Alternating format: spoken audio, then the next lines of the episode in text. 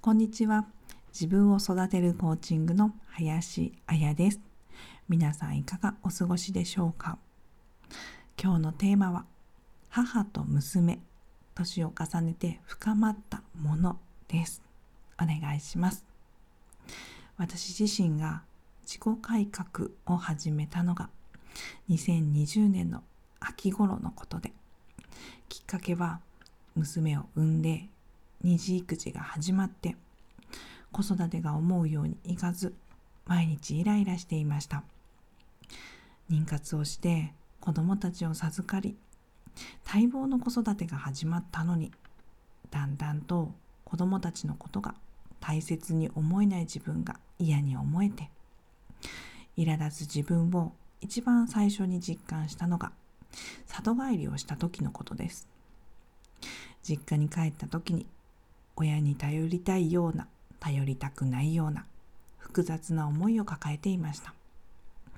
その頃からなんでこんなにイライラするんだろうと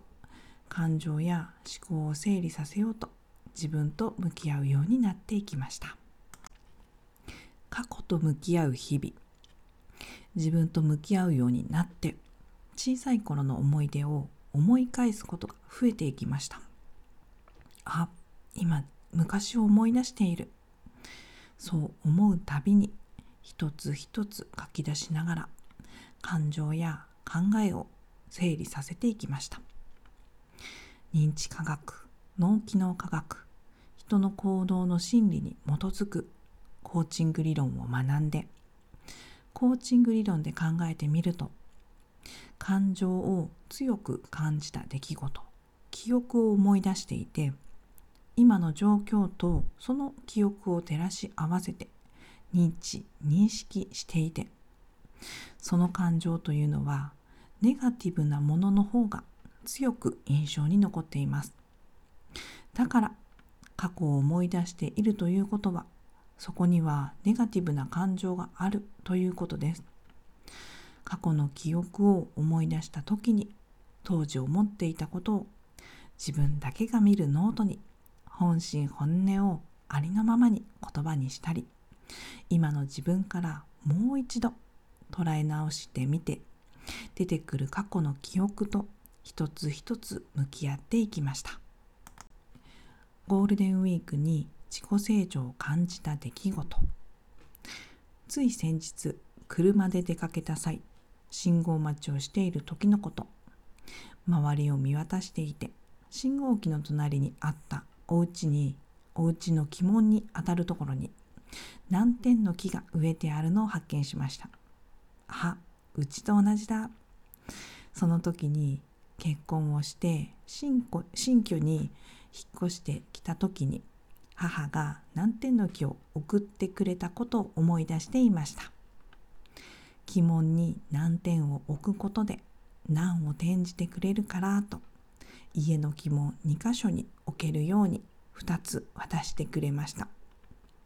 その当時は「はいはい」っていう感じで言われた通りただ置いて草が生えたら手入れをしてと特に何も思わず過ごしていたんですけどその信号待ちの時にふとそれって私のことを気にかけてくれているっていうことなんだなって子供を心配する親の気持ちを感じていてその一方で思うように愛されてこなかったなって思う過去のことも思い出していました。今の自分でそのことを捉え直してみました。親の立場を経験して我が子のすることって何でも心配になるなって初めてやってみること。特に心配で親になったからこそ気づくことがあって。そして自分自身も我が子を肯定しきれないことがあるなって。自分自身を守ろうと嫌だなって感じる出来事を正当化するためにその理由を子供のせいにしてしまうことがあるなって考えていました。正当化することは自然な脳の反応。言い訳しちゃったな。素直になれなかったなって思う時。クリエイティブアボイダンス。創造的回避といって。どうしたらこの嫌な気持ちを回避できるかなって。クリエイティブに考える脳の反応で。俗に言う言い訳のことです。ご自身では気づきにくいかもしれないですが。お子さんを観察してみると心当たりがあるかもしれません。うちの5歳の息子は言い訳名人だなって思います。それだけ思考が柔軟でクリエイティブな証拠です。これは自然な脳の反応だったんです。この知識も知ったからこそ過去の記憶の感情や思考が整理しやすくなりました。最後にまとめです。あの頃はわからなかったことも今だから理解できる気持ちを持ててそれだけ自分自身が経験を重ねた証拠です。いくつからでも遅くないしいくつからでも関係性は見直せます。ということで今日のテーマ母と娘年を重ねて深まったものはいかがでしたでしょうか？自分を育てるコーチングでは私自身がコーチングを通して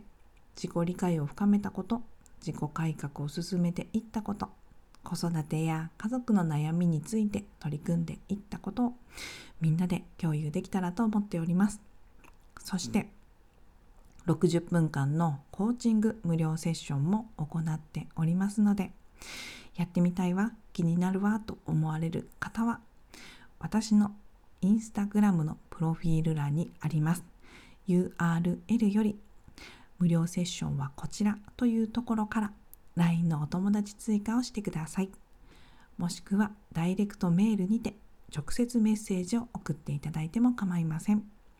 質問やお問い合わせもどうぞお気軽に。私が直接お返事させていただきます。それでは今日はこの辺りで終わっていきます。